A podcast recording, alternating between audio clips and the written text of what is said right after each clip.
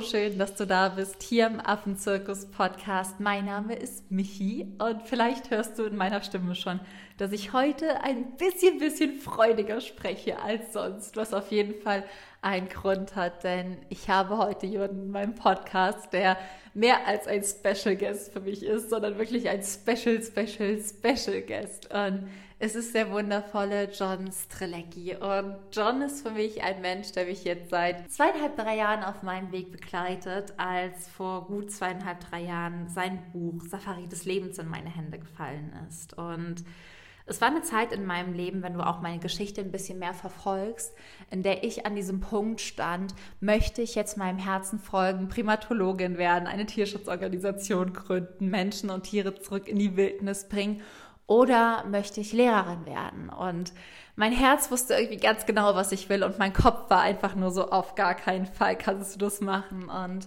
ich habe damals Safari des Lebens gelesen und mich über dieses Buch einfach an unendlich viele Erkenntnisse, an ein unendliches Vertrauen und an ganz viel Weisheit erinnert, die ich auf meiner ersten Afrika-Reise damals gesammelt hatte und auch gefunden hatte und habe diese Gefühle wieder in mir reaktivieren können und das Buch seitdem bestimmt 150.000 Mal in die Hand genommen, als Ratgeber, als Mentor, mir immer wieder angeschaut, was ich mir umstrichen habe und ja, umso glücklicher, umso dankbar und umso aufgeregter, ehrlicherweise, war ich dann auch, als ich John auf dem Greater Festival getroffen habe, mich einfach vorgestellt habe mit meinem Buch in der Hand und wir einfach so in Kontakt gekommen sind, weil John einfach ein Mensch ist, dem wahnsinnig viel an der Natur und den Tieren liegt, der unfassbar fasziniert ist von dem, was uns auch auf natürliche Weise umgibt.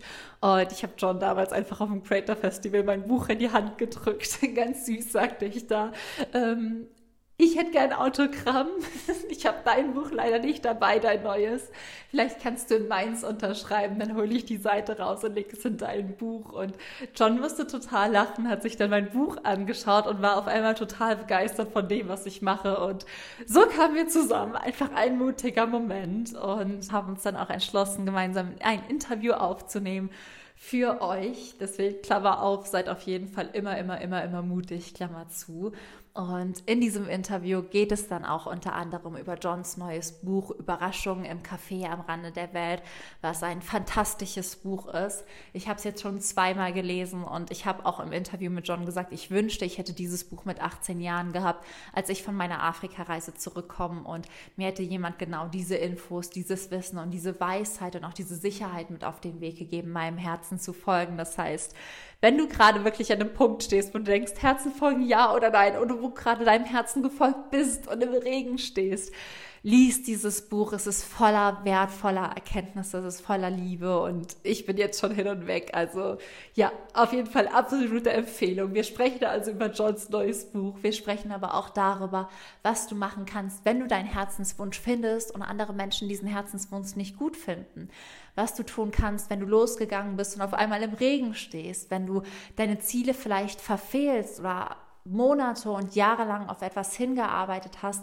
und es dann nicht so ist, wie du es dir gewünscht hast, warum du niemals aufgeben solltest. Und im zweiten Teil des Interviews werden wir auch noch über die Bedeutung der Natur sprechen, was John und ich von der Natur gelernt haben, wie sehr uns Tiere faszinieren und was so die Bedeutungen und die Begegnungen mit Tieren waren, die für uns einfach lebensverändernd sind. Und ich habe ja gerade schon gesagt, im zweiten Teil, denn eigentlich sollte das Interview hier gar nicht so lang werden, aber John und ich haben uns dann einfach 80 Minuten lang verquatscht. Vor allem, weil John irgendwann auch sagte, ach cool, erzähl doch mal ein bisschen was von dir, so dass ich mich entschieden habe, das Interview in zwei Teilen zu veröffentlichen. Das heißt, du kannst diese Woche 40 Minuten von unserem Gespräch hören und dann nochmal nächste Woche. Und wie gesagt, diese Woche sprechen wir wirklich sehr darüber, wo kommt John Inspiration her? Wie geht er damit um, wenn er oder dass er auch Ablehnung erfahren hat, dass es auch Dinge in seinem Leben gab, die nicht funktioniert haben, wie man es auch aushält, im Regen zu stehen und warum es sich immer lohnt, dem Herzen zu folgen. Und nächste Woche geht es dann nochmal um die Bedeutung der Natur, wie man seinen eigenen Ursprung findet und was die Natur, die Tiere und alles, was uns umgibt, eben, ja, uns für das Leben mit auf den Weg geben. Ich wünsche dir auf jeden Fall ganz, ganz, ganz, ganz viel Spaß bei dieser Folge, bei dem ersten Teil des Interviews. Und bevor ich rein starte, noch eine kleine wichtige Info. Denn, surprise, surprise, ich werde Ende des Monats ein kostenfreies Webinar halten, bei dem es für dich darum geht, den Ursprung in dir zu finden, das Wunder in dir zu finden. Denn ich gucke immer aus meinem Bürofenster, so wie ich es jetzt auch gerade mache, beobachte die Bäume, beobachte die Tiere, beobachte die Natur und niemand von diesen Dingen, die ich jetzt aufgezählt habe, von diesen Lebewesen, hat sich jemals gefragt, ob er oder sie nicht gut genug ist. Und all diese Dinge, die Bäume, die Tiere, die Natur sind vollkommen. Sie sind richtig, sie sind gut, sie sind wertvoll und vor allem sind sie Wunder. Und das Schöne ist, dass alles, was natürlich ist, ein Wunder ist. Und da schließt sich der Kreis. Das bedeutet auch, dass du ein Wunder bist. Und mich selbst so zu betrachten, dass ich ein Wunder bin, das Wunder in mir zu erkennen und auch einfach meinen eigenen Selbstwert zu erhöhen, weil ich wertvoll bin, genauso wie du wertvoll bist. Mich selbst so anzunehmen, wie ich bin, mit all meinen Macken, mit all meinen verrückten Dingen auch und auch mit meinen Schattenseiten, war einfach das, was das Wunder an meinem Leben entfaltet hat. Und ja, da sitzt man einfach zweieinhalb Jahre später mit einem seiner größten Idole im Podcast-Interview. Deswegen falls du da auch einfach wieder mehr in eine liebevolle Verbindung zu dir kommen magst, falls du das Wunder in dir entdecken magst und falls du dich auch endlich selbst als Wunder erkennen möchtest, dann sei auf jeden Fall bei meinem kostenfreien Webinar dabei. Du findest alle Infos unten in den Show Notes und dann wünsche ich dir jetzt ganz, ganz viel Spaß bei der Folge mit John Strelecki.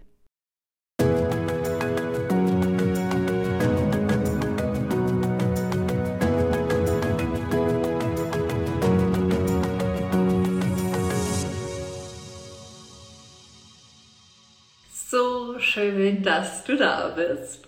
Heute bei einem wirklich ganz, ganz, ganz, ganz besonderen Live und du siehst es daran, dass meine nervöse Augenbraue hoch und runter geht. Es ist heute wirklich für mich auch ein Live, was ähm, eine absolute Premiere für mich ist, wo ich mich unfassbar drauf freue, um ehrlich zu sein und gleichzeitig auch sehr nervös bin. Das heißt, falls ich heute den einen oder anderen Dreher habe oder überhaupt nicht mehr weiter weiß, haben wir zum Glück einen Profi an Bord, der euch durch das Live führen wird. Denn ich habe heute die Ehre, mit dem wundervollen John Strelecki zu sprechen. Und wir werden über sein neues Buch sprechen. Wir werden darüber sprechen, was die Natur und die Tiere für ihn bedeuten. Und ihr habt am Ende tatsächlich auch die Chance, ihm eure Frage zu stellen.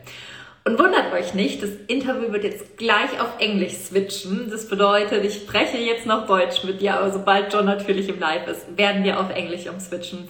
Und ich freue mich einfach nur riesig, werde ihn jetzt auch das und wünsche dir ganz, ganz viel Spaß in der folgenden Stunde. Hi, John. Hey, how are you? I'm fine. How are you? I'm doing great. Thanks. So good to see you. Thanks for the invitation. I wore my khaki today. I was like, if I'm going to talk and we're going to talk about primates, we're going to talk about Michi's dream, I got to wear my khaki shirt. This is what I take with me every time I travel the world. That's so funny. I'm not in my khakis today. I, I thought it's like speed dating with you, so I dressed up um, for the outfits. Very nice. It is funny though, as I was uh, I was grabbing a shirt out of my closet and I saw it, I was like, oh, I'm gonna grab that and wear that for my discussion with Michi. And uh, it's funny how simple little things transport you. Like the minute I smell my backpack, I'm like, all right, it's adventure time. Like grabbing this shirt out of my closet, it's like it's, it's go time for adventure. It's it's funny how little things in life can transport you to an adventure. That's so cool, and I'm very happy and I'm very honored to have you here today. I think you were one of the guests that everyone was really excited about. I got a lot of questions. We will see how many we can ask, but I invited you to speak about your new book. And your new book in German, Überraschung im Café am Rande der Welt, is a book that I wished I would have read when I was 18 because I really needed it back then. Mm. And what I realized is that you have changed a bit in timing. So the first cafe book was in the 20s, then it was in the 30s, and then the John got older. But now you switched to Hannah. Yeah. 15. How did you come up with this idea? Was it inspired by your own life? What were your thoughts? Can you take us back to how you started writing this book? Yeah, you know, I don't write on demand. And so I only write when I feel, oh, there's something that I really want to say, a, a story that wants to come out from me. And so when I was writing the third book in the cafe series, I initially had thought that I would have the duality of John wishing he was younger because he's struggling with getting older, and Hannah wishing she was older because she is younger. And I actually had written that entire book. And then when I was just towards the very end, as I was reading it, doing my editing work, I just felt like the story of Hannah was something so unique and so special that it deserved to be its own story. And so I ended up, which is so tough in life. You know, you and I talked offline. Sometimes you, you're working on a project, you're passionate about it, and then you're in the mud, the rain. And, and in this case, I was almost done with the project. And I mm-hmm. had to decide, am I going to go back to then go forward. And, and I did. And I'm so happy that I did because I love the way the third cafe book turned out. And I really, really love the way that this new book turned out because I think it did. It deserved its own story. And it's, it's a special book to me. Yeah. It so when, to answer your question, that's like the long version of the answer. But the short version is when I sit down and I start the process, honestly, Michi, it flows through me. It's, it's a wonderful experience for me. That's so cool because I really think people in different areas of life need someone to talk to, need some different advices. And I think the new cafe book is very good for young people, which is I said. I wish I would have read it when I was 18 and when I was coming back from my first trip from South Africa and everyone told me I shouldn't follow the path of being a primatologist. And yeah. I followed what other people said because I didn't have these words. I didn't have people speaking to me like, you can do what you want to love. You can yeah. follow that. Do you have an idea, if you think of young people, how we can support young people or how would you support young people to have the confidence to follow their heart, to go for their purpose, to do whatever idea they have because there are so many great ideas in this world and we need more confidence to bring these ideas into the world.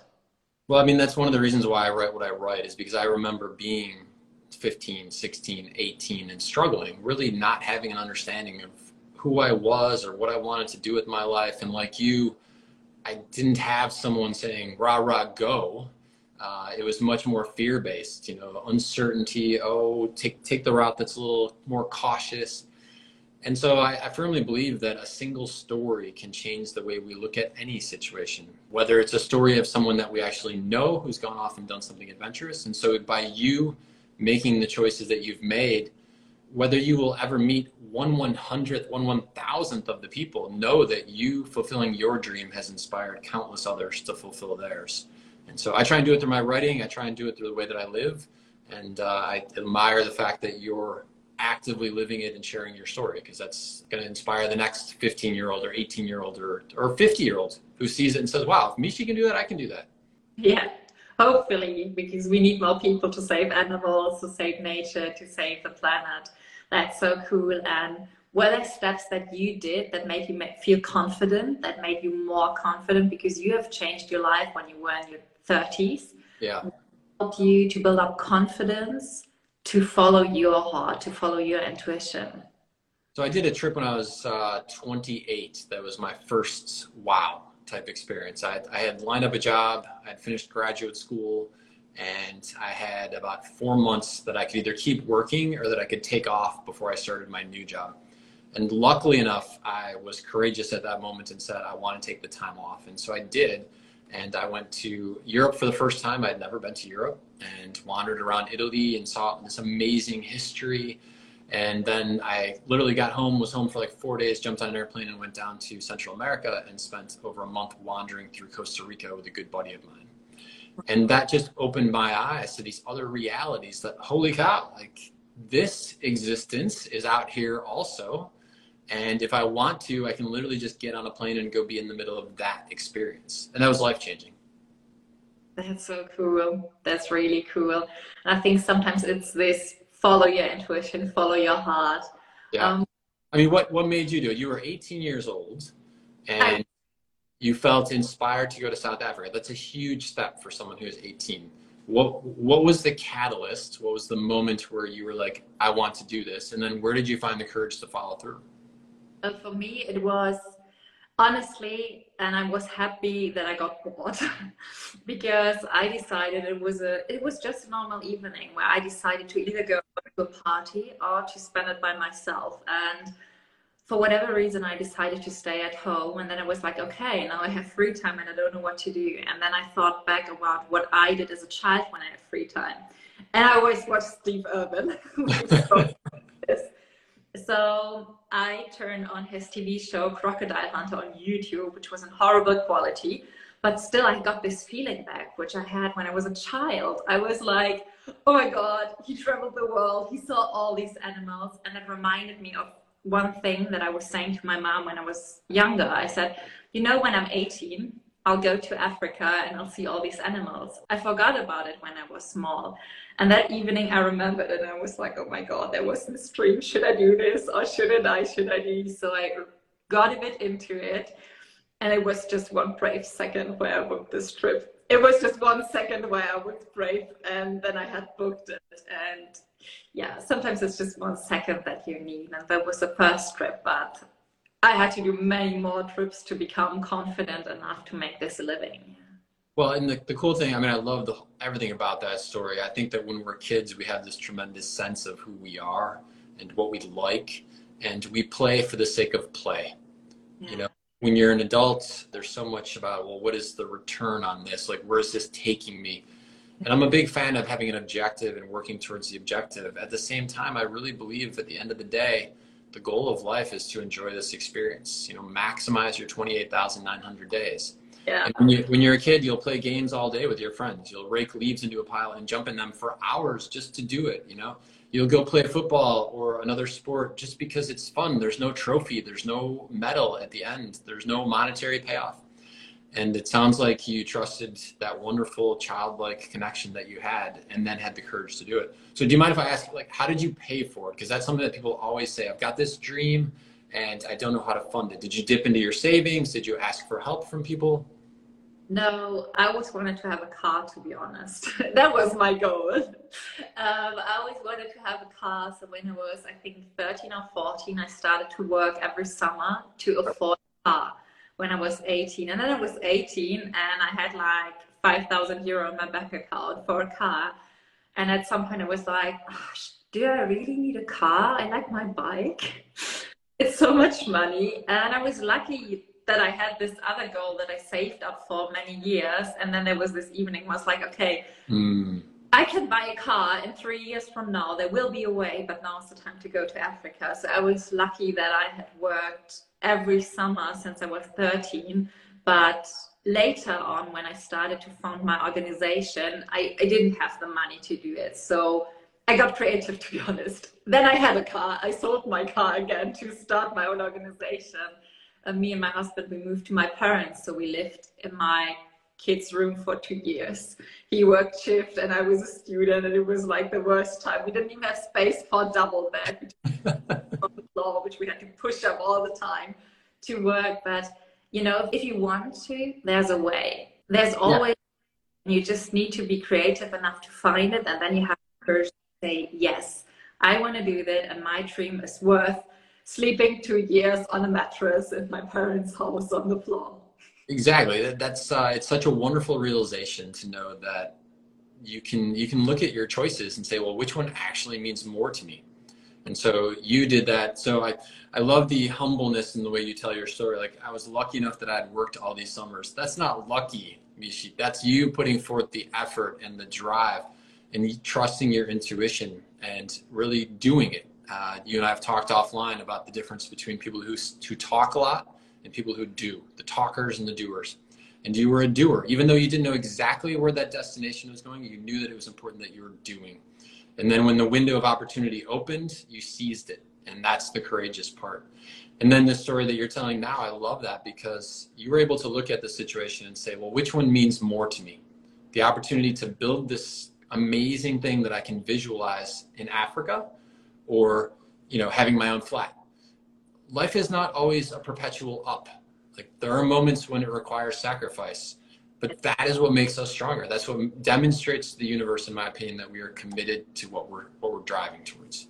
And I think sometimes you have to let go of things to be open for other things. And I've never regretted sold my car. I was lucky enough to have these ups and downs. And looking back in life, everything made sense. So that was really cool. And uh, to whomever is asking me if money is something that keeps you away from your dreams, money is everywhere. You can start a fundraising campaign. What's what I did too, like we sold the car, we went into the flat, we were like, lawyers are so expensive and we have to build this international law system to do all of this. And then we were like, okay, let's get more creative. And I still remember I, I had like a talk um, as someone who's supporting people in their own business. And I was like, okay, we've sold the car. We are now in the kids' room. We have enough money to do this. And I went there with my bike. so I went into this room and I was so excited. I told him about it, and he was like, "You know, this this will be much more expensive than what you expected to be, and you did not drive a Ferrari. You just had an old car." so I went back with my bike, crying very terrible. It was terrible. It started raining, and I was sitting on the mattress in my kids' room without a car, crying. And my husband came home, and it's the moment we still laugh because it made us realize how much we want this.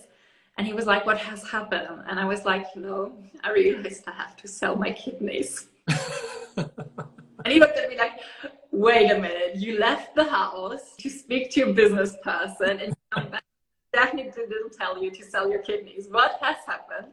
And is there another way how to figure out how we can do it? And yeah, just be creative, just be open. And there's, if it's love, if you love what you do, just keep in mind that whatever happens to you, love is endless. And yeah, nothing can ever be bigger than the love you have for what you do. Yeah, you just, I, I totally agree with that. In my experience, I mean, I've been rejected by hundreds of publishers around the world uh, for all of my books combined. And th- those are people who said no. And what I've learned over the course of my life is that a no doesn't mean that the answer is actually no. It just means that that particular person doesn't know the way to help you get from where you are to where you're trying to get to. And that's okay. That just means you find a different person. Uh, that just means, as you said, you get creative. Maybe there's going to be a delay. And I don't know about you, but I can't tell you the number of times in my life where things have gone different than I expected. So usually it's worse than I expect. But. Then I look in the rearview mirror a year or two later and I can see why it had to happen that way in order to get me to the destination even better or even bigger or more spectacular than I envisioned. The trick I've found is you just can't give up. You just have to keep moving forward. Um, sometimes it means you change paths in terms of like, how am I going to move forward? But as long as you keep moving forward and don't give up, like good things are going to happen. What was one example out of your life where you like opened the door, experienced or thought there would be Wonderland and there was just a heavy rainstorm? Do you have like an example out of your life?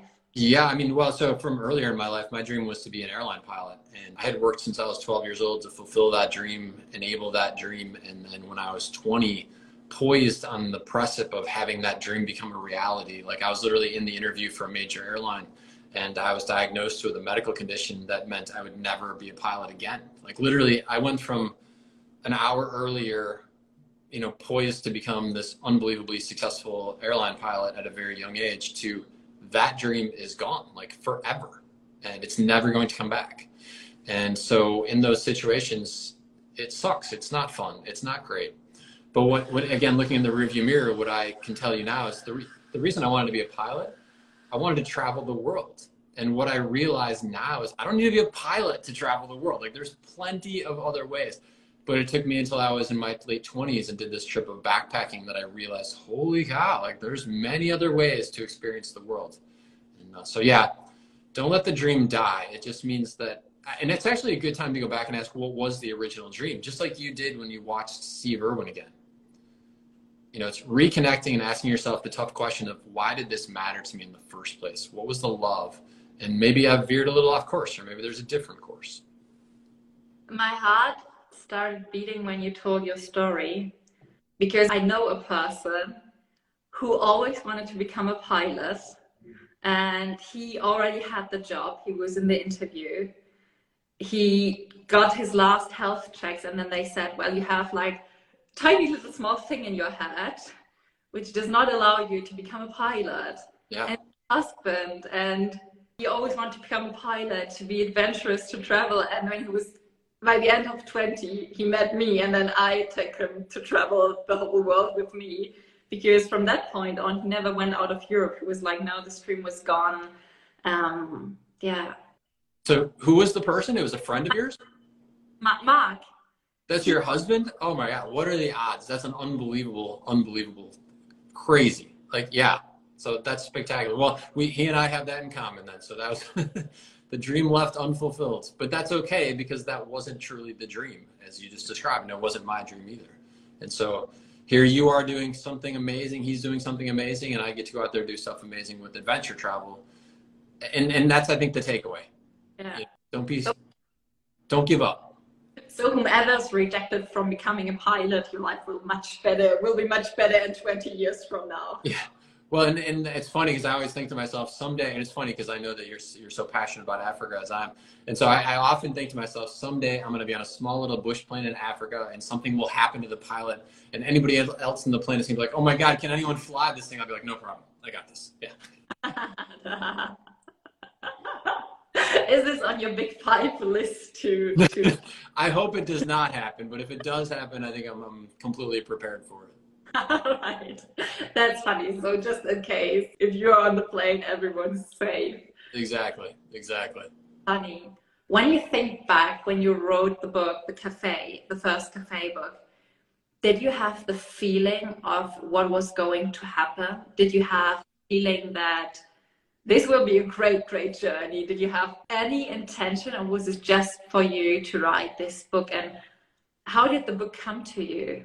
Yeah, so I'd come back from a year of backpacking around the world, and that was another example of taking the path less ordinary. And so I had this experience when I was in my late 20s and thought to myself, I'll never forget this.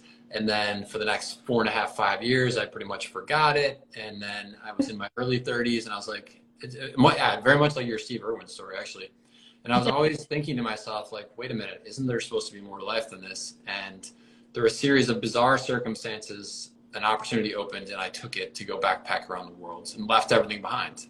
And coming back from that experience is when the cafe story flowed through me over the course of 21 days. And I honestly, I've been saying this a lot now because I think it's a really important thing for people to understand that had I not have gone on that adventure backpacking around the world, I honestly feel that the cafe would have chosen a different author. That I had to demonstrate to the universe that I was willing to be courageous, that I was willing to go live my heart dream. And then the universe responded in kind by saying, okay, good job on that one. And now we have another job for you. And you're going to enjoy it. It's going to be challenging at times, but it's going to be really important. And that I think is why I, I got to be the one who is you know the author of the Cafe series. And so, yeah, I mean, here as you were talking about at the start, here we are in book four. It's covered the life cycle so far of people from the age of 15 all the way up through their 50s. And I never, ever would have had the chance to do that had I have not taken the leap of faith, the big step of courage, and left everything behind to follow my dream of seeing the world. Oh, yes, that's such a nice idea also to see that ideas come to us once we are brave enough to open up well, and uh, here, here's the wicked cool thing because you and I have talked a bit offline, and so I know that Safari des Lebens was a book that connected with you and your yeah. dreams. But I read my diary when I opened it. It's I wanted to highlight the good parts, and it's just like pages I like. They reminded me of what I had forgotten from my first trip. Yeah, and so so here's the crazy cool thing of the cosmic algorithm of the universe. If I don't go do my trip when I'm in my early 30s. If I don't take my leap of courage, then I don't go to Africa. And if I don't go to Africa, I can't write Safari des Lebens. If I don't write Safari des Lebens, then you can't read it and find that connection back to your first trip. I think one of the big things for us to embrace is the fact that by us allowing ourselves to be our most authentic, to let our genius shine, that there is a ripple effect of this. And it's a wonderful ripple effect. And that's the way that we positively change the world. Oh, that's so cool.